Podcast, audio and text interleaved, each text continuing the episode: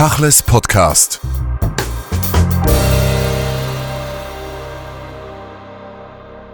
Irene Pollack, die Jerusalem Foundation wurde 1966 vom Jerusalemer Bürgermeister Teddy Kollek gegründet. Sie repräsentieren die israelische Organisation, vor allem in den deutschsprachigen europäischen Ländern. Wir wollen sprechen über die Arbeit der Jerusalem Foundation, aber auch vor allem zuerst über die aktuelle Situation in Israel und Jerusalem.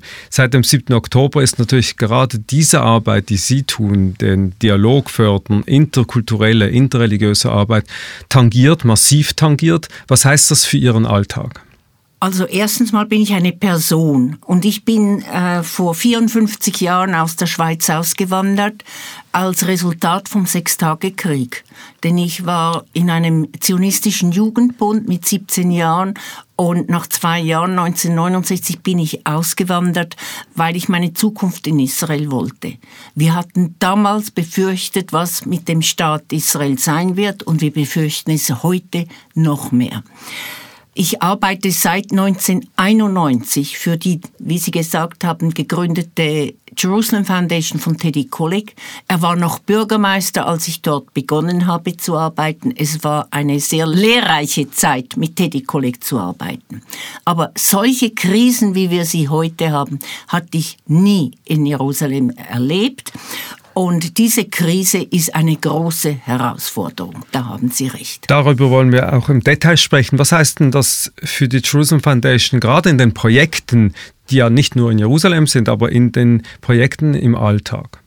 Erstens ist die Jerusalem Foundation eine Stiftung gewesen, die immer Brücken bauen wollte zwischen allen Bevölkerungsteilen. Vor allem auch, wenn wir eine Stadt haben von einer Million Einwohner, wollten wir, dass die 400.000 arabisch sprechende Bevölkerung, die 600.000 hebräisch sprechende Bevölkerung sich kennt mit und weiß, dass der eine nicht weggeht, der andere nicht weggeht, dass das ein Shared Living Society sein muss. Das ist die eine Schiene. Die andere Schiene, die durch diesen Krieg, also natürlich ist diese Schiene beeinträchtigt von diesem Krieg, aber die andere Schiene ist, dass wir 35.000 Binnenevakuierte erhalten haben in Jerusalem von einem Tag auf den anderen. Diese wurden in Hotels untergebracht. Ich selber habe einen Neffen mit sechs Kindern in zwei Hotelzimmern. Stellen Sie sich das vor, für Monate mit sechs Kindern in zwei Hotelzimmern. Insgesamt gibt es in Israel 200.000 vom Süden evakuierte und 100.000 vom Norden evakuierte Bewohnerinnen und Bewohner in Israel, die jetzt displaced sind sozusagen. Diese haben Sie angesprochen. Die Zivilgesellschaft ist damit sehr stark befasst, diese Leute unterzubringen, zu betreuen und auch für die Kinder Tages- und Schulmöglichkeiten zu organisieren. Nochmals zurück zu den älteren, den üblichen, den traditionellen Projekten der Jerusalem Foundation on the ground. Seit dem 7. Oktober, was heißt das? Weil ihr macht ja Projekte, in denen integral oft Juden und Muslime zusammen den Alltag verbringen sollen. Wir hatten zum Beispiel ein sogenanntes Nordirland-Projekt. Was war die Idee? Nachdem wir die Hand-in-Hand-Schule fertig gebaut haben, wo ungefähr 700 Schüler lernen, ging es darum, viel breiter mit dieser Idee in der Stadt zu wirken. Das Nordirland-Projekt war ein Projekt, das wir mit der Stadtverwaltung ins Leben gerufen haben und dazu geschaut haben, dass bis vor dem Krieg 50 arabische Direktoren von Schulen und 50 jüdische Direktoren von Schulen zusammen nach Nordirland gefahren sind, um Brücken zu bauen, um das Problem in Nordirland kennenzulernen, um nachher mit ihren Lehrern diese Idee weiter zu verflechten und die Schüler in gemeinsamen Stunden zu unterrichten, die alle interessieren, sei es Mathematik, Robotik oder Englisch. Leider, leider, nach dem 7. Oktober ist diese ganze Brücke eingestürzt. Die Araber hatten Angst, die Juden hatten Angst und es muss alles wieder von neu aufgebaut werden. Wer schon mal in einem dieser Projekte war und konkret die Hand-in-Hand-Schule, das ein lange Zeit auch ein Vorzeigeprojekt der Organisation selbst war, der hat damals gesehen, dass da eben Hand in Hand nicht nur die Schülerinnen und Schüler in gemischten Klassen sind, sondern auch das Lehrpersonal im Alltag zusammenarbeitet. Vertrauen war damals ein ganz zentrales Element. Gerade in Jerusalem ist dieses Vertrauen auch aufgrund der spezifischen Situation von Jerusalem dann nochmal selbst sehr schwierig aufrechtzuerhalten. Wie ist denn nach dem 7. Oktober die Situation zum Beispiel unter den Lehrerinnen und Lehrern, unter den Eltern der verschiedenen Schüler? Die Hand-in-Hand-Schule ist ein Bijou und ich habe mich persönlich 25 Jahre für den Bau des Campus engagiert. Und Gott sei Dank, das ist eine tolle Campus mit Kindergarten, Grundschule, Gymnasium, wunderbar. Aber dieses Bijou ist die Ausnahme und nicht die Regel. In einem solchen Bijou die Eltern und die Lehrer wieder zusammenzubringen, ist viel einfacher, weil das sind von Anfang an Familien gewesen, die diese Koexistenz gewünscht haben. Das zweite Projekt, das ich Ihnen geschildert habe, von 50 arabischen und 50 jüdischen Schulen, da ging es darum, Kinder zusammenzuführen, die nicht Eltern haben, die das gewünscht haben. Und das ist ein Riesenunterschied. Deshalb die gute Führung der Leiterin des Gymnasiums hat da gute Arbeit gemacht. Sie konnte, nachdem die Schulen wieder geöffnet werden, die Schule wieder in Betrieb nehmen. Das ist und bleibt ein Bijou, das funktioniert. Jetzt muss man sagen, der 7. Oktober wurde ausgelöst von der Hamas, in vielen Ländern oder den meisten als Terrororganisation eingestuft. Wenn man das versucht zu abstrahieren, dann muss man ja doch unterscheiden zwischen arabisch-israelischen Bürgern und dieser Terrororganisation. Ist diese Abstraktion, die wir hier einfach vornehmen können, im Alltag möglich? Ich bin nicht gerne in politische Fragen involviert, weil die Jerusalem Foundation versucht, sich wirklich nicht politisch zu tätigen und wir geben den Kredit, dass es nicht um Hamas-Leute geht. Aber, aber, Sie sind natürlich konfrontiert mit diesen Fragen. Aber wir sind sehr konfrontiert und wir wissen, dass es Hamas gibt in Jerusalem. Und das ist einer der Gründe, warum die jüdische Bevölkerung so fürchtet, weil wir das wissen. Und wir wissen auch, dass es in den palästinensischen Gebieten keine Wahlen gibt seit Jahrzehnten wegen dieser Angst, dass Hamas die Wahl gewinnt. Und was Hamas gemacht hat am 7. Oktober, war ein Weckruf für sehr viele Israelis. Das heißt, in ganz normalen Projekten, wo Muslime und Juden, Israeli und arabische Bürger in Israel zusammen den Alltag verbringen, was heißt das für die nächste Zukunft konkret? Also für die nächste Zukunft ist das eine Sisyphus-Arbeit. Wir haben Leute, die sich nur um solche Projekte gekümmert haben. Ich habe Berichte erhalten, dass zurzeit beschlossen wurde, möglichst alles so weiterzuführen, dass es auf der einen Seite weitergeführt wird und auf der anderen Seite weitergeführt wird, parallel noch nicht zusammen. Wir haben eine Ausnahme, die wieder gut funktioniert und da sind wir sehr stolz darauf und das wollen wir auch fördern.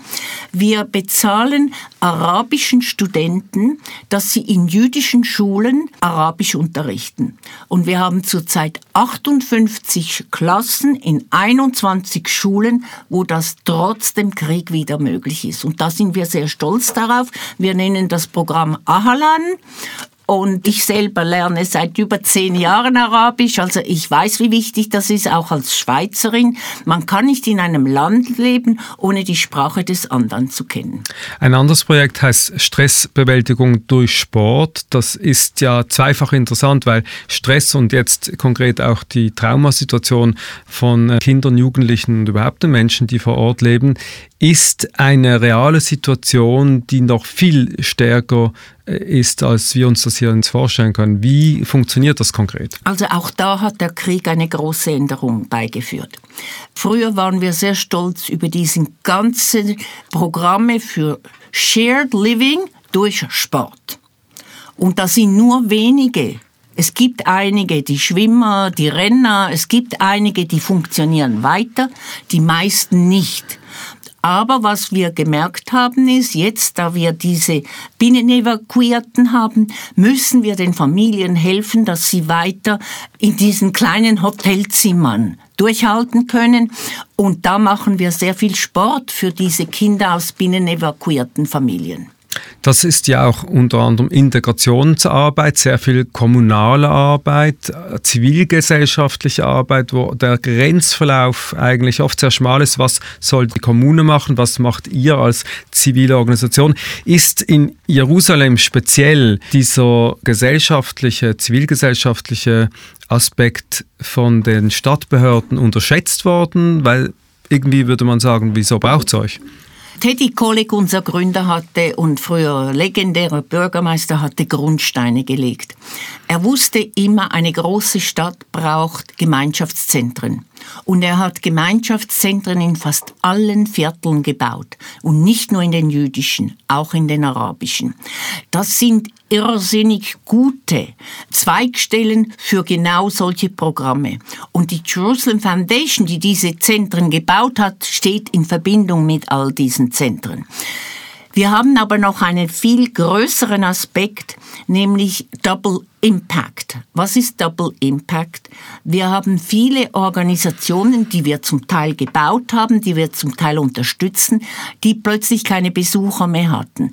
Der Zoo, das Aquarium, der Botanische Garten, das Wissenschaftsmuseum, das David Tower Museum.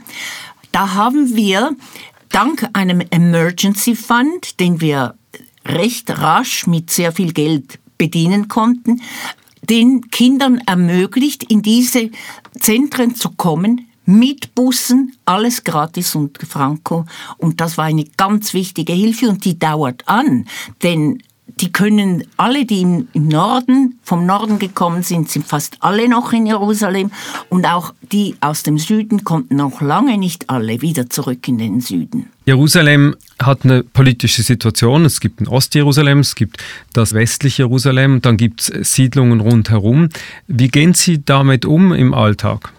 Für uns ist es eine Stadt. Wir haben eine Stadt, alle, die innerhalb der Stadtgrenze leben, gehören zum Gebiet, in dem wir helfen wollen. Ich gebe Ihnen sogar noch weitere Beispiele. Die christlichen Spitäler in Ostjerusalem hatten große Probleme, finanzielle. Wir haben ihnen mit Medizin geholfen. Ähm, wir haben, wo immer Notrufe kamen, versucht zu helfen. Ich habe alleine, dank einer Schweizer Stiftung, eine Weihnachtsfeier gehabt in Ostjerusalem für christliche Alte. Das ist ein Club, der von der Stadtverwaltung geführt wird, aber wir schauen dazu, dass diese Menschen das bekommen, was sie wünschen. Das heißt konkret? Eine Weihnachtsfeier. Teddy Kollek, den wir schon ein paar Mal genannt und erwähnt haben, hatte eine Vision für die Stadt. Er wollte, dass das eine Stadt des Friedens sein würde. Seitdem er verstorben ist, hat es sich eigentlich immer mehr zugespitzt. Bei der Wiedervereinigung waren 28 Prozent der Bevölkerung Araber. Heute sind es fast 40 Prozent. Also scheint es ihnen in Jerusalem zu gefallen und es scheint ihnen relativ gut zu gehen, denn sie würden nicht alle nach Jerusalem kommen wollen, wenn es so schlimm wäre. Wir machen weiter sehr viel und der jetzige Bürgermeister Moshe Leon macht sogar noch mehr als Teddy Kollek, obschon er ein religiöser äh, Bürgermeister ist. Er weiß genau diese Funktion eines Bürgermeisters. Ein Bürgermeister in Deutschland ein Stadtpräsident muss verantwortlich sein für alle Bürger, die in der Stadt wohnen. Und so geschieht das auch heute. Und auf der anderen Seite gibt es schon ein paar Bereiche in Jerusalem, nennen wir das Stichwort Ir David oder Silvan, das ist gleich neben der klaren Mauer. Das ist so ein Gebiet, das sehr politisch aufgeheizt wird. Da kommen immer radikalere Siedler in eine ursprünglich arabische Umgebung zu wohnen. Kann da eine Jerusalem Foundation friedlich einwirken? Kann sie die Zivilbevölkerung unterstützen und diese Extremismen auf beiden Seiten besänftigen? Also nochmals, wir sind keine Regierung, wir sind eine Zivilgesellschaft, die versucht, Gutes zu tun. Und Teddy Kollek hat immer gesagt, hier tun wir nur Gutes. Teddy Kollek ist gegen äh, Ir David gegangen Und als ich ihm das Nachwort vom letzten Buch geschrieben habe, habe ich gesagt, aber Teddy, hier haben doch mal jemenitische Juden gewohnt, die 1929 vertrieben worden wegen einer Revolte von Arabern. Da gab es noch keine Israelstaat, da gab es noch gar nichts. Jetzt haben Juden sich erlaubt, wieder in diese Häuser von diesen jemenitischen Juden, die 1929 vertrieben wurden, wieder reinzugehen. Ich sage Ihnen meine Meinung nicht, aber ich glaube, man muss doch ehrlich genug sein, um zu wissen, dass solche Konflikte immer zwei Seiten haben. Wir versuchen nicht in diese Konflikte zu stoßen. Wir haben sogar manchmal Probleme mit solchen. Pro wir haben zum Beispiel ein Kunstzentrum nähe vom Rockefeller Zentrum für die arabische Bevölkerung. Und als wir dort Kunst äh, finanziert haben, hatten Leute aufgerufen, es zu boykottieren, weil es die Jerusalem Foundation finanziert. Daraufhin haben wir gesagt, kein Problem, erwähnt uns nicht, wir brauchen keine Anerkennung. Und dann ging alles sehr gut. Dasselbe habe ich vor 20 Jahren erlebt, als ich ein medizinisches Programm unterstützte auf dem Ölberg mit dem Hadassah auf dem Skopusberg und die wollten das Geld nicht annehmen, weil es quasi von jüdischer Seite kam. Und dann hat das Hadassah und die Jerusalem Foundation gesagt, ihr müsst uns nicht anerkennen, uns ist die Gesundheit der Kinder wichtig kann man sagen, Welcome in the Reality einer zivilgesellschaftlichen Organisation. Vielleicht als Nachtrag, weil viele Zuhörerinnen und Zuhörer kennen dann die Situation eben doch nicht in ihr David oder Silvan. Das sind ja schon ultraradikale Siedler, die dort unter höchstem Waffeneinsatz tagtäglich leben. Ich glaube, die äh, Frage, die Sie angesprochen haben, der Rückkehr in die ursprünglich jemenitischen Häuser ist dann nochmals eine ganz andere Ebene die Frage der Politik wollen wir hier gar nicht diskutieren, Nein. aber umgekehrt, wie fest beeinflusst Politik dann ihren Alltag, wenn es zum Beispiel vor zwei Jahren um die Frage des sogenannten Nationalgesetzes geht? Sie haben vorhin die arabische Sprache erwähnt, die ja sehr wichtig ist für jede Identität, dass sie die eigene Sprache sprechen können, genauso wie die Juden Hebräisch. Damals wurde die arabische Sprache sozusagen als offizielle Nationalsprache abgeschafft. Hat sie das beeinträchtigt war, in ihrer Arbeit? Es war ganz klar, dass das in Jerusalem nicht geht. Wir arbeiten auf municipaler Ebene, wir arbeiten nicht auf Regierungsebene. Wir haben sofort mit dem Bürgermeister, Stadtpräsidenten gewusst, was wichtig ist, ist die munizipale Ebene. Hier sind 40 Prozent, fast 40 Prozent Arabisch sprechende. Die brauchen ihre Formulare in Arabisch und so ist das. Das heißt, das geht weiter. Ja. Weil wenn man durch die Stadt Jerusalem läuft, dann ist ja die Jerusalem Foundation unumgänglich. Man läuft durch Parks, durch Kinderspielplätze, überall sieht man, was von euch gemacht und erreicht wurde. Das heißt, der Alltag der Menschen soll erleichtert, die Begegnung ermöglicht werden. Diese Begegnung ist sehr stark auch ermöglicht durch die Schweizer Hilfe. Die Schweizer waren traditionellerweise immer sehr engagiert bei der Jerusalem Foundation. Wie ist das gekommen? Wie ist das gekommen? Ich leite seit seit wie vielen Jahren? Seit äh, 26 Jahren die Abteilung Schweiz bei der Jerusalem Foundation und ich setze mich voll und ganz ein für diese Mission und ich hatte ein bisschen Gotteshilfe und ich hatte auch sehr interessante Geschichten in diesen fast drei Jahrzehnten und äh, Gott sei Dank ist es immer gekommen. Also zum einen erfolgreiches Fundraising, aber hat es nicht auch ein wenig damit zu tun mit der schweizerischen föderalen Identität, dass die Kompetenz im Umgang mit einem Projekt, wie ihr das äh, umsetzt tagtäglich, eben Schweizern sehr nahe ist? Ich habe eine nette Geschichte zu einem großen Schweizer Projekt. Die Grundschule in der Hand-in-Hand-Schule ist das Schweizer Klassenzimmergebäude. Damals war Frau Müller-Hemmi Leiterin der Schweiz-Israel und die Frau Kalmire war Außenministerin. Und die zwei Frauen haben sich gut verstanden und die Frau Kalmire hat sich eingesetzt für die Genfer Initiative. Und wir haben uns eingesetzt für die Hand-in-Hand-Schule. Und damit die Frau Kalmire nicht nur ein Zeichen setzt für trennen die Bevölkerung, hat sie gesagt, doch, das ist etwas, das mich interessiert und hat dem damaligen Leiter der DEZA, Walter Fuß, das Recht gegeben, einige Millionen in diese Schule von der DEZA zu investieren. Das ist eine einmalige Situation gewesen. Was war die Bedingung? Die Bedingung war, dass in jedem Klassenzimmer ein Kantonswappen hängt und auf dem Kantonswappen steht in drei Sprachen, wann dieser Kanton der Helvetia beigetragen ist, beigetreten ist. Also in der Sprache des Kantons, in Hebräisch und in Arabisch.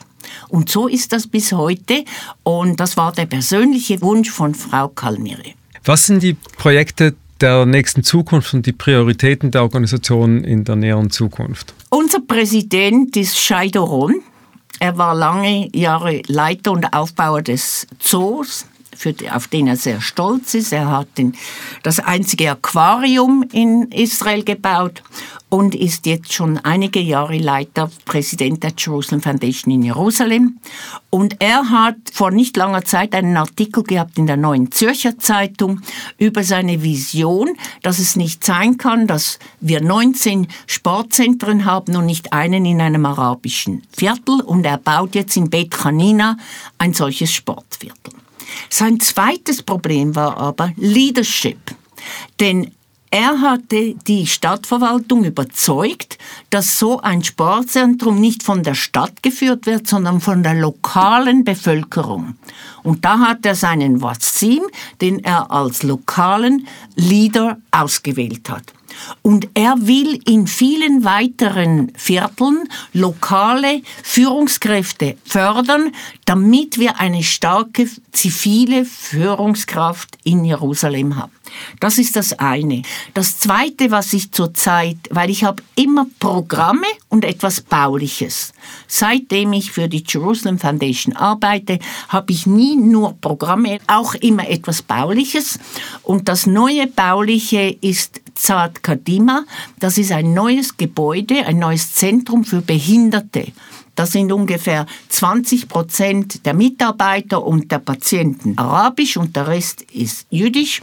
Und wir wollen dieses Zentrum für Zad Kadima bauen. Wir haben schon eine Stiftung in der Schweiz, die mitmacht und ich suche nach weiteren Spendern.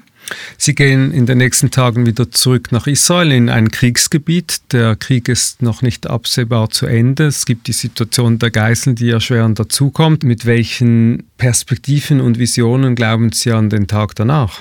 Meine Kinder, meine Enkel, meine Schwiegersöhne sind alle in der Armee. Und das nagt. Das ist, äh, ich lebe unter dem Motto, No News is Good News. Denn wir begraben jeden Tag Soldaten. Wir wissen nie, wann es uns trifft.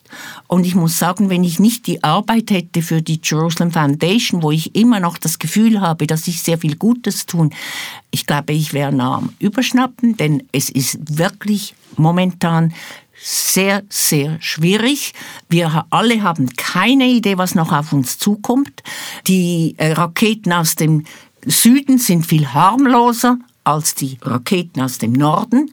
Und wenn das dort losgeht, da wird der Iron Dome uns nicht retten, denn das sind äh, gezielte Raketen, äh, Guided äh, Rockets. Da wissen wir alle nicht, was noch auf uns zukommt. Wir sind im Krieg. Sie haben es angesprochen, eigentlich ist jede Familie auch direkt betroffen und nicht nur indirekt betroffen, sei es durch Soldaten, die in der Armee sind, durch Gefallen, durch Opfer der 7. Oktober. Und ich wage jetzt trotzdem einen Blick auf die anderen Seiten, weil das ja ein Dialogprojekt ist. Viele Menschen, mit denen Sie zu tun haben, die arabischen, muslimischen Bürger, sind ja auch betroffen. Sie haben Familie im Gazastreifen, sie sind wie auch immer betroffen. Wie sprechen Sie mit denen über deren Schicksal, über die Bilder, die uns jetzt erreichen aus dem zerstörten Gazastreifen? Es ist alles nicht einfach. Ich habe eine Putzfrau bei der Arbeit, die, mit der spreche ich Arabisch Und ich habe sie gefragt, geht deine Familie arbeiten? Und die haben alle, die sind zu Hause geblieben. Es hat lange gebraucht, bis die arabische Bevölkerung überhaupt wieder bereit war, sich unter Juden zu mischen, weil sie Angst hatten. Ja, aber dasselbe ist auch in der jüdischen Familien. Wir wissen aus dem Bildungssystem, dass Schulen Probleme hatten, dass die Eltern gesagt haben, keine arabischen Putzmänner mehr in unserer Schule. Wir haben Angst. Also vieles, was aufgebaut wurde auf gegenseitiges Vertrauen, ist zerstört und muss mit langer, langer Arbeit wieder neu aufgebaut werden. Das ist gegenseitig. Das heißt eigentlich, dass Sie an der Dialogstrategie aus Überzeugung festhalten. Viele haben sich zurückgezogen, die Juden in ihre Communities, die Muslime in ihre Communities, aber sie halten fest am Dialog und an den sozusagen Koexistenzprojekt. Wir haben keine Wahl. Wir können nicht in einer Millionenstadt wohnen, wo 40 Prozent Araber sind und 60 Prozent Hebräisch sprechen. Das geht nicht anders.